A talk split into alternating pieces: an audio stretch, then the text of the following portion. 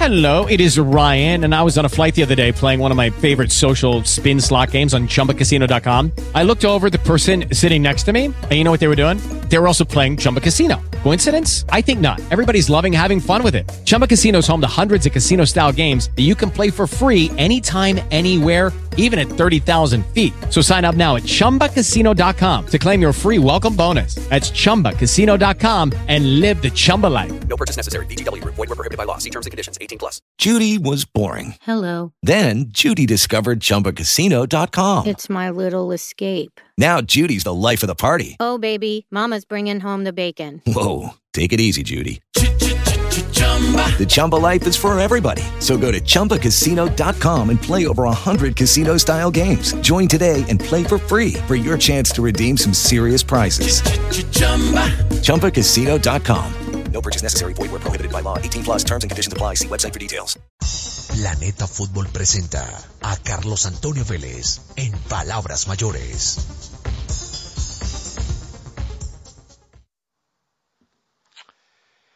¿Cómo es lo de Juan Fernando Quintero? Dice hoy la página 13 del diario deportivo Le. Se va el 10. I love you, Juanfer. El Chicago Fire de la MLS está interesado en llevarse a Quintero, que no vería con malos ojos una salida del club en este contexto en el que no tiene continuidad. Ese es el titular y el subtítulo. Ya en la letra menuda de la noticia dice, claro, cualquier tema que tenga que ver estrictamente con la pelota, hoy parece no tener ninguna importancia en un contexto como el que se vive en el país y en el mundo a causa de la pandemia, por la que el deporte está completamente paralizado. Menos que menos la especulación sobre el próximo mercado de pases. Pero, por lo bajo, hay gente que sí empieza a proyectar ese tipo de cosas. Y en alguna parte del mundo están pensando particularmente en un jugador de River, Juan Fernando Quintero. Sí, Juanfer está en la mira del Chicago Fire de la MLS, que le acercó al entorno del futbolista un interés concreto por hacerse de los servicios del 10. ¿Cuándo? No está del todo claro. La liga estadounidense tiene una ventana para incorporaciones que permanece abierta hasta el próximo 5 de mayo.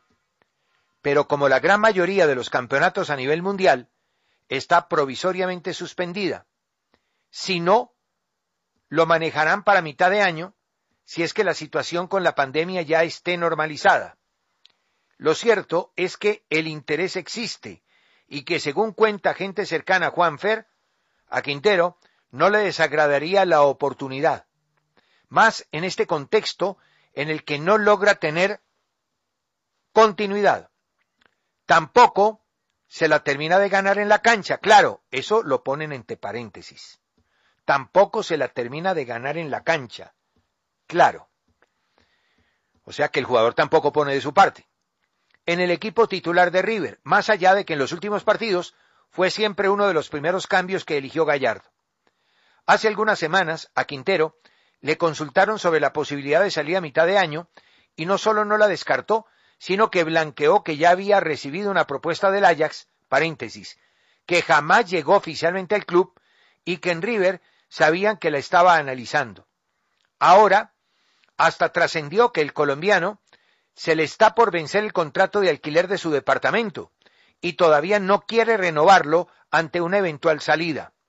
Lo cierto es que su cláusula es de 30 millones de dólares, aunque River seguramente aceptaría venderlo por bastante menos dinero, más en este contexto. ¿Seguirá? Esa es la noticia. Tal cual, textual, así le escribe hoy el diario deportivo Le. Resumen, Chicago Fire ha acercado un interés. River estaría en posibilidad de considerarlo. El jugador quiere hacerlo. No tiene continuidad. Y no logra tenerla porque tampoco pone de su parte según el escrito. Y asegura que una seña, una pista, es que el jugador no ha renovado el contrato de alquiler de su departamento, que está a punto de vencerse, y que no sería obstáculo la cláusula de 30 millones de dólares, porque River estaría en posibilidad de negociarlo. Eso quiere decir que bajaría el monto de la misma. Esa es la noticia con relación a Quintero. La noticia que tiene que ver con otros jugadores colombianos es la del Celta y Murillo. La dirección deportiva del Celta, encabezada por Felipe Miñambres, atendió las peticiones mínimas de Óscar García en el mercado invernal. El técnico catalán del Celta pidió tres refuerzos y uno de ellos fue el colombiano Murillo. Además, el primero en llegar. Ha disputado todos los minutos desde entonces. Por lo tanto, su continuidad está asegurada y según Óscar García y el mismo Felipe Miñambres, ha sido un acierto la contratación del colombiano. Y fue un resurgir de Murillo que venía dando bandazos en Valencia por un lado y por el otro en el Barcelona. Qué bueno, por él y naturalmente por la selección colombiana de fútbol. Eh, el presidente de la federación, a ver, eh, Manuelito, o quién está en el máster, Manuel o José Agustín, el que esté, tengo que dar la instrucción al aire, no tengo otra cosa. Márquenle al presidente de la federación, al doctor Ramón Yesurún, que está esperando la llamada. Le he pedido el favor que me acompañe un ratico para hablar de los detalles de Copa América. Es simple, ¿no? Es simple el tema de Copa América. Eh, se pasa de este año al otro y el calendario pasa completo y las sedes son las mismas y los partidos son los mismos. O sea, el juego que se iba a realizar el 12 de junio de este año pasó para el viernes 11 de julio del año entrante. ¿Ya?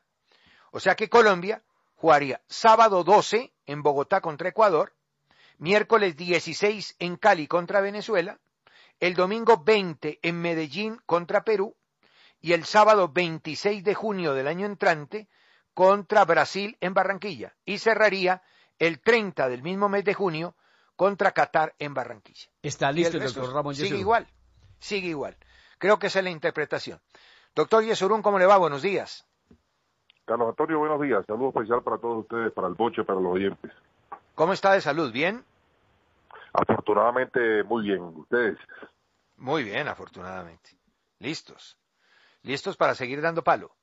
Y hay que, y hay que, ¿qué? Y hay que defenderse, y hay que defenderse del, de, de, de, este, de este momento difícil con la cabeza bien puesta, la cabeza tranquila, y sobre todo cumpliendo, doctor Ramón, con lo que nos dicen los que saben y los que dan las órdenes y nos dicen que hay que trabajar desde la casa, entonces trabajamos desde la casa. Yo creo que el mensaje es ese. Respetarlo, eh, sobre todo que hay experiencias muy recientes de otros países donde eso no se hizo y tuvieron problemas muy graves. Seguro. Hombre, un acierto eso de la Copa América, yo creo que era lo necesario. Y era necesario por muchas razones, porque pues la tenemos muy cerquita, esto no va a terminar así muy rápido, entonces eh, íbamos a tener la competencia muy encima, aparte que los equipos no se iban a preparar bien y psicológicamente tampoco estábamos preparados como para una fiesta. Y además se abre un espacio para que las ligas puedan terminar y no, y, y no, y no, y no acabemos también con las ligas locales. Yo creo que fue un acierto, la verdad, correr esto un año. Sí, no hay duda, Carlos Antonio, no había ni un solo motivo para persistir en realizarla. Yo creo que todo estaba dada para eh, el aplazamiento que finalmente ocurrió lo que tú muy bien anotas, pues no solo el tema organizativo y los tramos que eso traería por las por lo que está sucediendo, sino indudablemente pues el, el problema de las ligas que van a tener que prorrogar sus calendarios iniciales y van a tener que llegar hasta junio y julio para culminarlos y no solo en Colombia, sino también las ligas internacionales donde pues eh, pertenecen la mayor parte de los jugadores que no solo juegan en las selecciones eh, adscritas a Comebol, sino también en las selecciones que van a participar o que iban a participar en este año lo que es la Eurocopa. Me imagino que la federación está... Ah, bueno, terminemos con este cuento de Copa América. El calendario pasa completico, como estaba, a jugarse no de 12 a 12, sino de 11 a 11, ¿correcto? La idea es esa, yo creería que no hay ningún motivo para pensar lo contrario, De todas maneras, pues eh, en los próximos días o mañana particularmente tendremos una conferencia obviamente virtual eh, de Conmebol, una junta de Conmebol donde tocaremos este tema, donde seguramente pues inicialmente será ratificado y donde también hablaremos pues de, de tema eliminatorias y ratificar también el inicio de eliminatorias y ver en qué fecha incluiríamos las dos eh, los dos juegos contemplados para marzo que como todos sabemos pues se tuvieron que aplazar. Eh, ¿La idea original es hacer cuatro fechas este año o correr esta primera y segunda para septiembre, la de septiembre para octubre y la de octubre para noviembre y así sucesivamente, ¿no? Como, como un dominó. Sí, la idea es que si arranca en septiembre sea el partido con Venezuela y con Chile, la primera fecha. Correcto. Eh, un aplazamiento total y lo que nos lo que estamos realmente pensando o, o tratando de, de, eh, decidir es lo que te dije anteriormente estas dos fechas de marzo que serían las las fechas pues eh, eh, que falten en el momento donde quepan pues eh, eh, establecerlas ya sea en junio del año entrante o ya sea llevarlas hasta marzo del 2022 eh, hay una idea que nos parece un poquito también interesante, pero difícil, que es hacer eh, dentro de do- dentro de un lapso de dos fechas hacer tres partidos en cada una de esas fechas FIFA. Eso no es fácil, pero pero también es una de las ideas que estamos contemplando. Pero en fin, eh, buscando alternativas para que el campeonato quede de eliminatorias completamente eh, completado. Correcto. O sea, mm, mm, como para explicarle bien a la gente, los partidos, los partidos van a, a correrse. O sea, la fecha de septiembre es Venezuela y Chile. Lo que ustedes están tratando es de ubicar esas dos jornadas que no se pudieron realizar, ¿cierto? Que me imagino que serán o las últimas o las penúltimas, depende de donde las ubiquen, ¿no? Eh, buscarle fecha a las dos que quedaron eh, saltando, no, al- no a los rivales como tal, sino las dos fechas que quedan por ahí soltan- saltando. Exacto, esa es la idea, esa es la idea. Correcto. Exactamente. Y esa de hacer tres partidos, bravo, ¿no? Los clubes, yo no Sobre sé. todo para nosotros sería muy bravo, Carlos Antonio, porque nosotros somos el país más lejano dentro de, de- pues, del continente suramericano. Y qué tal un partido que nos toque, pues en un extremo, regresar a jugar a Colombia el de la mitad y volver al otro extremo, si el calendario sí lo indicaría. Esa me parece para nosotros muy, muy, muy poco irrealizable. Mm. Pero bueno, ya miraremos realmente las discusiones eh, a qué nos conllevan. Correcto. Entonces, para ir resumiendo, lo de la Copa América, ustedes mañana se van a reunir y seguramente ratificarán el calendario como está. Eurocopa lo trasplantó completo, completico como estaba, lo pasó para el año entrante. Eh, y analizar en dónde van a cuadrar los partidos correspondientes a marzo, o sea, esa fecha de marzo, eh, que no quiere decir que cambie el orden de los partidos. No, arrancamos en septiembre con Venezuela y con la selección de Chile. ¿Usted ha estado en contacto con los jugadores o con el cuerpo médico? ¿Ellos cómo están de salud? Todos los nuestros afuera, sobre todo los que están en Italia y en España. ¿Qué reportes tiene? Bueno, el reporte es muy claro del cuerpo técnico y el mismo cuerpo médico están monitoreándolos eh, permanentemente. Hasta el momento no hay, gracias a Dios, y ojalá no suceda ningún caso particular de jugador colombiano, pero están todos eh, pues eh, acatando las instrucciones, las recomendaciones que no solo les dan pues eh, nuestros médicos de aquí, sino obviamente también el cuerpo médico de cada uno de los equipos a los cuales pertenecen. Correcto. Eh, hubo un eh, eh, caso de, de seis eh, pacientes en el español. ¿No cayó Bernardo? ¿Bernardo Espinosa? No tenemos ningún reporter. Yo estuve ayer muy en contacto con el cuerpo técnico y no, el reporter que tenemos hasta ayer a las 3, 4 de la tarde es que todos están eh, afortunadamente muy sanos. ¿Al mister lo agarró eso aquí en Colombia? Sí, sí, él está aquí, él está aquí, sí, él está aquí. Él Bueno, está aquí. mejor, me- mejor que esté aquí, ¿ah? porque por allá la cosa está muy envenenada. Bueno, sí, sí, está aquí, está guardado también, pues nuestras conversaciones, algunas fueron personales el lunes, pero ya, ya estamos pues vía, vía Skype y vía telefónica. ¿La federación también está haciendo teletrabajo? Estamos eh, parcialmente haciendo teletrabajo, había que hacer algunas cosas de urgencia eh, estos tres días, pero ya a partir de hoy eh, todos en teletrabajo en su casa. ¿Ha estado en contacto con, con el doctor Vélez y la DIMAYOR? Sí, sí, por supuesto, permanentemente. Ayer, eh, todo lo- ayer teníamos contemplado un comité ejecutivo que obviamente aplazamos y lo hicimos eh, no oficial, pero tuvimos mucha conversación telefónica. Ajá. ¿Cómo ve la cosa? Pues, eh, Carlos Antonio, complicada, pero yo creo que el pánico no debe ser parte de lo complicado, eh, pero hay que eh, acatar, como iniciamos eh, esta charla, pues con todas las recomendaciones pues del gobierno primeramente y, y de toda la gente especializada en el tema. Eh, no sabemos, aquí lo, lo, lo, lo difícil es que no sabemos una fecha determinada donde creemos que esto va a cesar. Eso pues crea una incertidumbre en el tema calendario, pero en la DIMAYOR están hablando de tres, cuatro alternativas de al momento de reanudar el torneo, hacerlo y buscando realmente el menor trauma posible para los equipos que hoy pues tienen una parálisis no solo competitiva, sino obviamente la más difícil, que es la parte económica. Sí, seguro. La parte económica. Por ahora, pues está apretada la cosa, pero en la medida en que en la medida en que van pasando pues los días y, y, no juguemos o que las circunstancias no lo permitan, pues obviamente nos vamos a apretar, pero yo espero que, que se livianice el tema tributario y que se den algunas garantías, que me imagino que ustedes también vienen hablando con el alto gobierno. Hemos venido conversando con el ministro de Deportes, eh, específicamente el presidente de la DIMAYOR, buscando alternativas, los equipos un poquito pues desesperados, es obvio, como, seguramente todo el aparato económico, pues de, no, ni siquiera de Colombia, sino del planeta, eh, pero bueno, en la búsqueda de que este impacto sea intentar de minimizarlo hasta donde se pueda.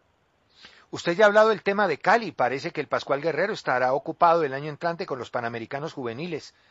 Eh, ¿Usted ya ha tocado ese tema con, con Cali?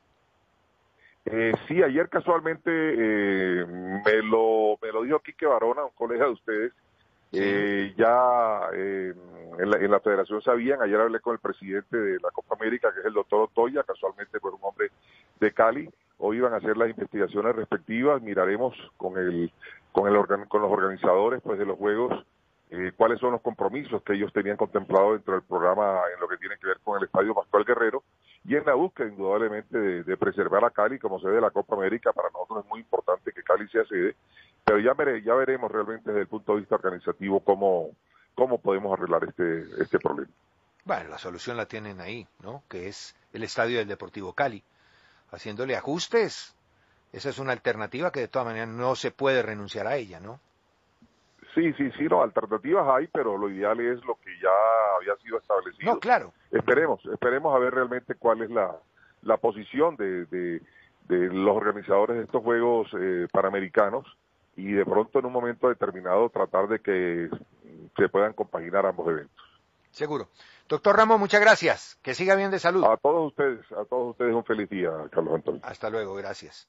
Bueno, ya ahí tienen un esqueleto, un espectro de la situación. Ningún jugador colombiano tiene contaminación hasta ahora y ojalá no. Ayer hablando con el cuerpo técnico, pues no se sabía si Bernardo había caído entre los seis, parece que no. Ojalá no.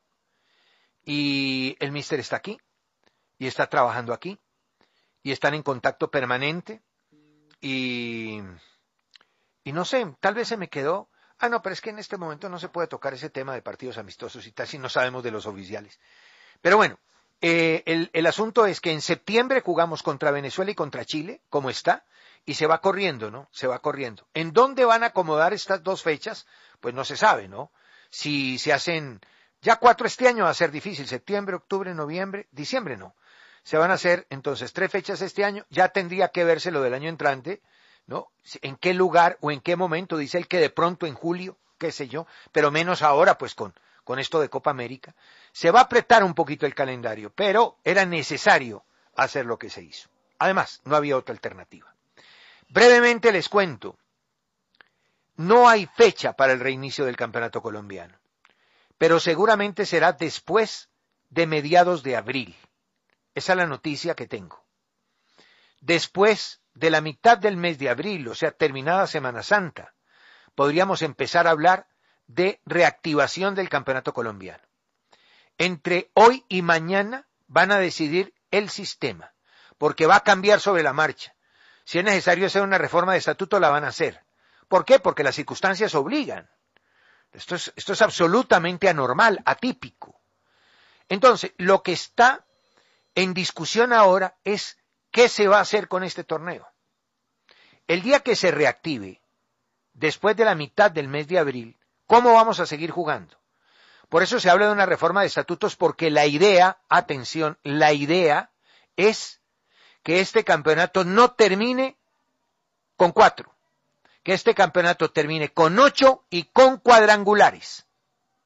Con ocho y con cuadrangulares. Están testeando a todos los presidentes de clubes. Y la DIMAYOR les puso sobre la mesa el siguiente menú. Seguir igual, como está. Campeonato Flash, que se hacía así por Copa América, ¿verdad? Con cuatro clasificados, dos semifinales y una final. Opción de que eso siga, poca. Segundo, un solo torneo al año, como decía mi amigo eh, en, en Cali, el bambino Quintero, de chorizo, no, no, lo dijo fue Roger, de chorizo, no. El chorizo tampoco les gusta. Les gusta el chorizo con arepa, sí. Pero seguir de chorizo un solo torneo al año, no. Además, eh, no, no tiene atractivos. A la gente le gustan las finales, ¿cierto? Las finales. Y más después de este receso y esta sequía. Entonces, ¿qué es lo que en este momento está en la cabeza de todos? La tercera opción. Reestructurar y cuadrangulares. Es decir, dejamos las cosas como están hasta aquí y seguimos el todos contra todos y cuando termine el todos contra todos, en vez de que clasifiquen cuatro, van ocho. Y en vez de dos semifinales directas, dos cuadrangulares. Y jugamos vía cuadrangulares. Este, este torneo y el otro.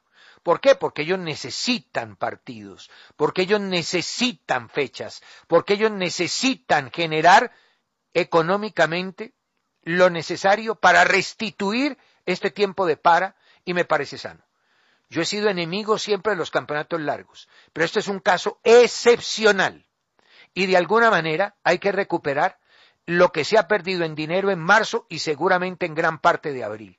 Entonces la única manera es hacer el campeonato más largo. En eso están. Pero las, de las tres propuestas de Di Mayor, la que mejor está caminando es la de terminar el todos contra todos y pasar a cuadrangulares, cuadrangulares. Eso generaría un número de fechas, eh, son 20, 12, 12, 2 daría exactamente 46 partidos. Bueno, ya llevamos, no sé, no sé, a los 46 partidos réstele lo que hasta ahora llevamos. O sea que habría una reforma de estatutos y en eso están. Noticias en las próximas horas. Como dicen los de los noticieros, otra noticia en desarrollo. Planeta Fútbol presentó a Carlos Antonio Vélez en Palabras Mayores. ¿No se merece tu familia lo mejor? Entonces, ¿por qué no los mejores huevos? Ahora, Egglands Best están disponibles en deliciosas opciones. Huevos clásicos, de gallina libre de jaula y orgánicos de Egglands, que ofrecen un sabor más delicioso y fresco de granja que le encantará a tu familia. En comparación con los huevos ordinarios, Egglands Best contiene la mejor nutrición como 6 veces más vitamina D, 10 veces más vitamina E y el doble de omega 3 y B12. Solo Egglands Best. Mejor sabor, mejor nutrición, mejores huevos. Visita egglandsbest.com para más información.